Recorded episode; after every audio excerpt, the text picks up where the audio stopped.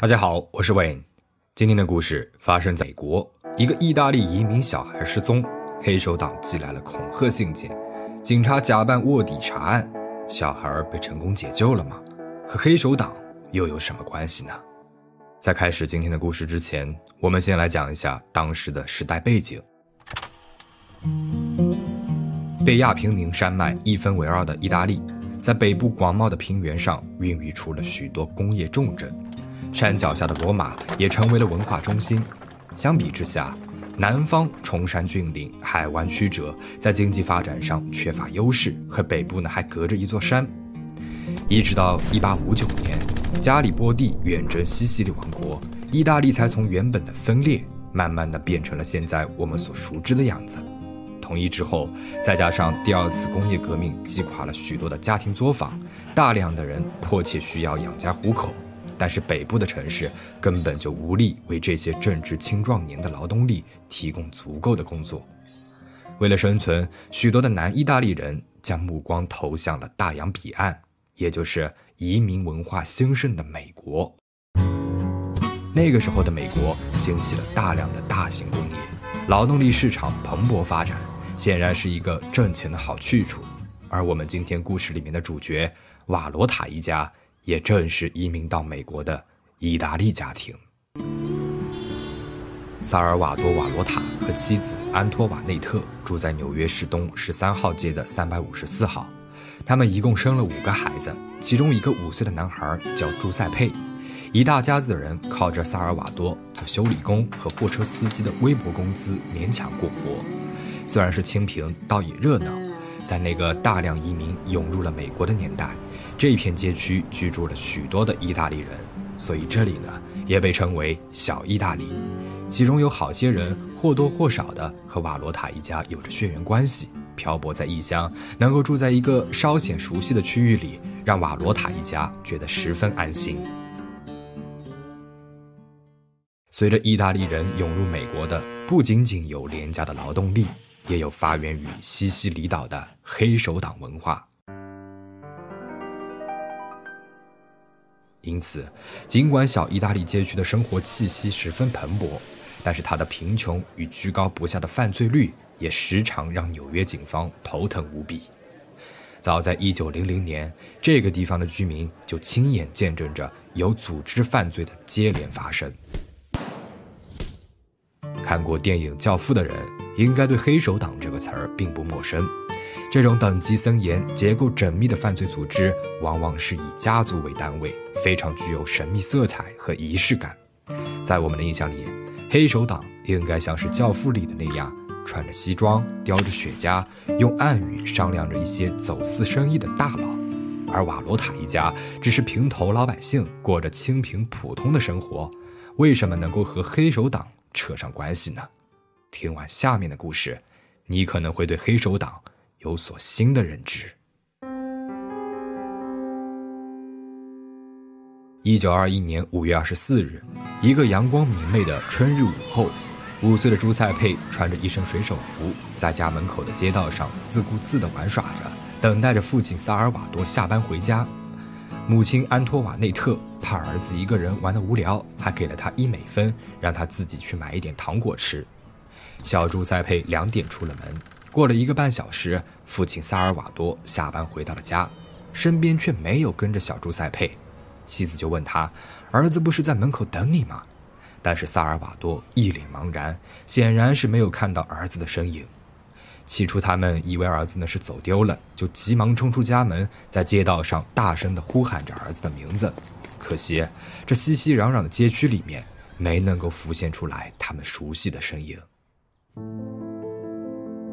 时间来到了五月二十七日，也就是朱塞佩失踪三天后，瓦罗塔夫妇还是没能够找到儿子，却收到了一封冰冷的信件。这封信件是在五月二十五日，也就是朱塞佩失踪后的第二天的下午三点就寄出来了。寄信的地址是纽约著名的中央车站。这中央车站人来人往的，想要追查寄信的人，无疑是大海捞针。这封信件是模仿西西里岛的方言写成的，但是稍有当地经历的人都能够看得出来，这个人绝对不是西西里岛土生土长的人。信件的内容很长，但是总结起来就是以下几点：第一，如果你想要你的儿子活着回来，就老老实实的给钱，不然的话，我们就会把他淹死；二，不许告诉警察，否则你儿子会死；三，把两千五百美金兑换成小额钞票，装进鞋盒里面，再交给被派来收钱的人；四。不能告诉收钱的人盒子里面有什么，也不能跟踪他，否则你儿子就会没命的。五，收到钱之后的两个小时后，我们就会放了你的儿子。信的落款图画着一只黑色的手，这只手握着刀，刀上正滴下墨水化作的鲜血，这正是当地黑手党的典型特征。从失踪案升级成为了绑架案，本就六神无主的瓦罗塔夫妇此刻更加的无措了。他们家徒四壁，怎么会被黑手党给盯上呢？在这个时候，萨尔瓦多突然想起来了之前的一件事情。几个月之前，他和他的另外一个儿子九岁的阿道夫坐车去纽约长岛的路上，被一辆货车给撞了，他们乘坐的车辆当场爆炸。而年幼的阿道夫不仅断了腿，脸部也被严重烧伤。一位好心的妇人玛丽·彼得尔听说了这件事情，给他们送来了一些钱。与此同时，丈夫萨尔瓦多也向肇事司机提起了高达五万美元的诉讼。好心妇人的乐善好施以及这桩值钱的官司，迅速在小意大利传开了。街坊邻居们都在谈论着瓦罗塔一家因为一场车祸居然发财了，但其实。官司无疾而终了，好心人捐的钱也全部给阿道夫看病了。夫妻俩说自己没钱，根本就没有人相信。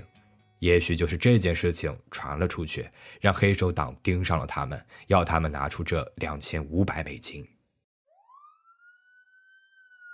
绝望的瓦罗塔一家最终还是联系了小意大利片区的警察局长迈克尔·菲亚舍蒂，但是不知道为什么，就在联系了警察后不久，五月三十一日。黑手党又寄来了第二封信件。这第二封信件的措辞更加的凶恶了。写信的人说：一，自己已经知道了瓦罗塔一家寻找警察的事情，并且表示这件事情很有可能会害了你儿子的命。二，你们选择相信警方的行为十分的愚蠢。三，你儿子被关在了一个阁楼里面。收到钱之前都不可能重获自由，他已经不见天日很久了。四，再次重申，将两千五百美金兑换成小额钞票，放在鞋盒里面准备交易。第二封信件的结尾更是令人胆寒，他们说：“如果你儿子死了，那全是你的错；如果你不想他死的话，就老老实实的把钱给准备好。”不要找警察。如果你还是要找警察，那么下一封信件里面，你们将会看到你儿子的死期。信件的落款是佩鲁索黑手党。为了对抗嚣张的黑手党，一位女警员雷尼克莱蒂决定承担起这个重任。考虑到小意大利的居民构成十分特殊，彼此之间非常熟悉，难保黑手党的眼线不潜伏在其中。顶着警察的名义去到瓦罗塔家，显然是不明智的决定。所以在不久之后的一个下午，瓦罗塔家的邻居们就见到了这样一幅景象：一位面容和善的女性，穿着居家的裙子，戴着宽檐帽，手中还拎着两个箱子，来到了瓦罗塔家门口。妻子安托瓦内特对外宣称，这是他自己来自于底特律的表妹。听说了家中的变故，特意赶来帮忙他照顾其他几个孩子的饮食起居。当然了，这位表妹正是雷警员。在后来的一次采访当中，雷警员回忆起那时候的经历，说：“如果我那个时候在黑手党面前露了馅，我很有可能没有办法活着走出那栋房子。”凭借着精湛的演技和心理素质，雷顺利地入住了瓦罗塔家里。为了避免引人耳目。他总是坐在窗边做一些编织活时常抬起头暗中观察周围的异样。做了一段时间之后，他发现一街之隔的一栋建筑物里面有一个男人正偷偷地监视着瓦罗塔一家。萨尔瓦多告诉他，这个男人的名字叫安东尼奥·马利诺，是他一个关系不错的朋友。他家的小孩经常会来找小朱塞佩玩。同时，雷又发现了另外一个行踪诡异的男人，总是对着瓦罗塔家张望着。这第二个男人的名字叫做桑托库萨马诺，是住在附近的面包师傅。当天晚上，雷在厨房里面做着炒蛋。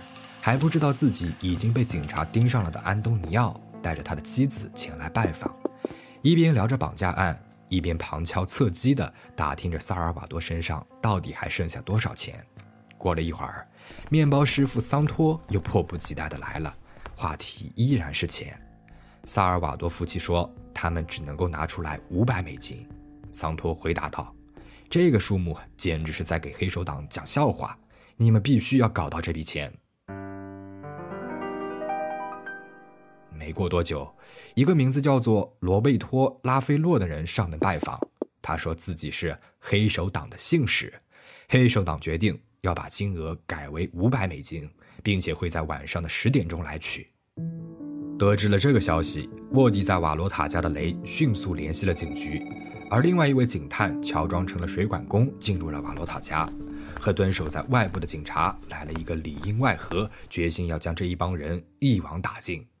当天晚上十点钟，一个叫约翰·梅尔基奥内的人准时出现在了瓦罗塔家。他说他是来收钱的。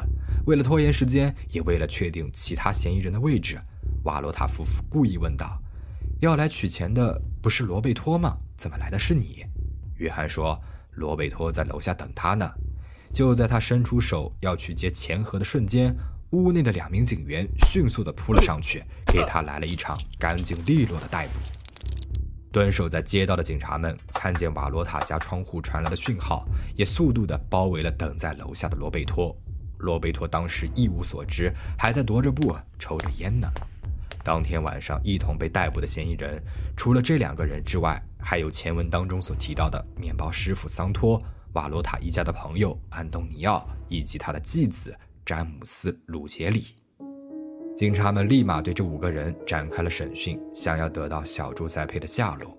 然而，这五个人却交代，还有另外两个男人也参与了这起绑架案。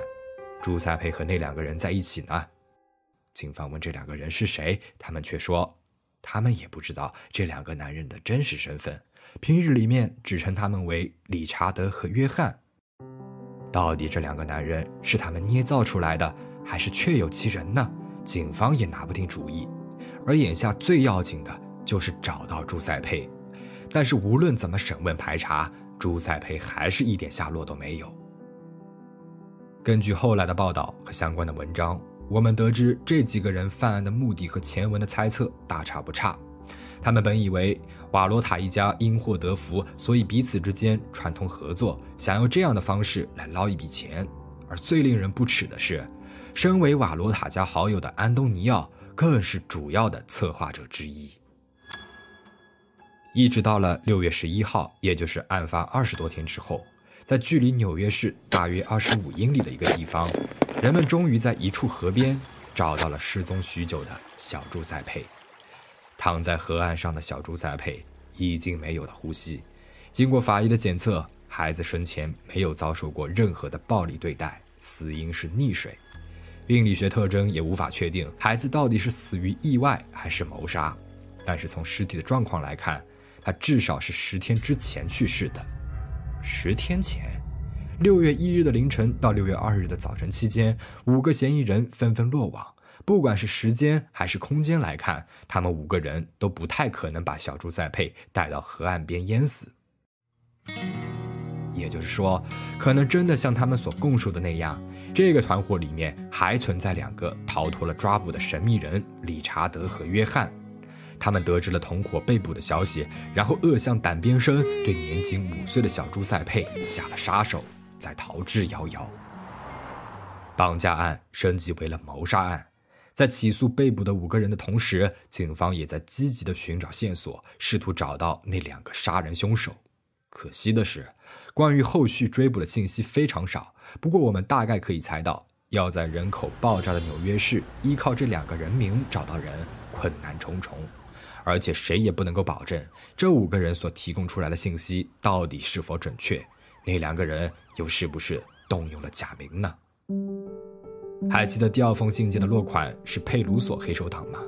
佩鲁索是意大利的一个姓氏，而已经被抓捕的这五个人都不是这个姓氏。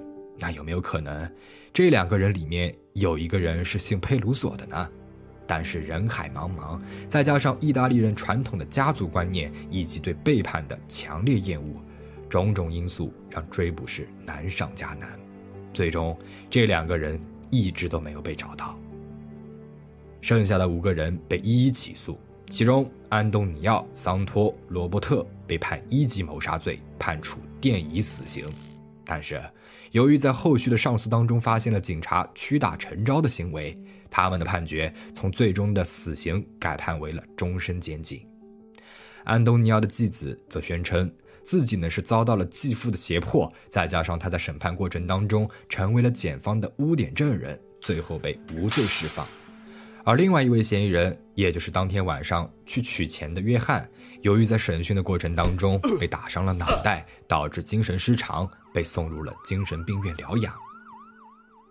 然而，故事到这里啊，并没有结束，上天还是没有放过可怜的瓦罗塔一家。承受着丧子之痛的同时，他们一家人还在不断的收到署名为“黑手党”的死亡威胁信件，还有几次真的是险些丧命。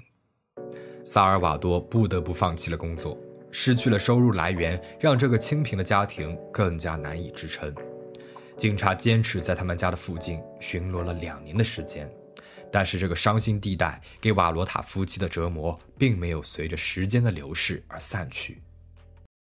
最终，纽约的有钱人们为这个不幸的家庭资助了一趟远洋游轮，将他们从纽约市送回了老家科西嘉岛。希望他们能够在那边改名换姓，开始全新的生活。这大概就是最早的证人保护计划的雏形之一了。带着丧子的伤痛，马洛塔夫妻牵着他们剩下的四个孩子，登上了回到意大利的航船。至于他们曾经一路波涛汹涌来到了纽约时怀揣的梦想，还有小朱塞佩一案未能水落石出的真相，就带着他们破碎的心，埋葬在了。遥远的北美大陆。故事到这里就讲完了。小猪塞佩的不幸是当年深受贫穷与黑手党之害的家庭的真实写照。今年恰逢《教父》上映五十周年，黑手党作为一种流行文化，常常被渲染的优雅、神秘，还留有良知的底线。电影里面演员们的精湛演技以及他们美丽的外表，都使得黑手党在人们的心里加分不少，甚至是成为了劫富济贫的罗宾汉。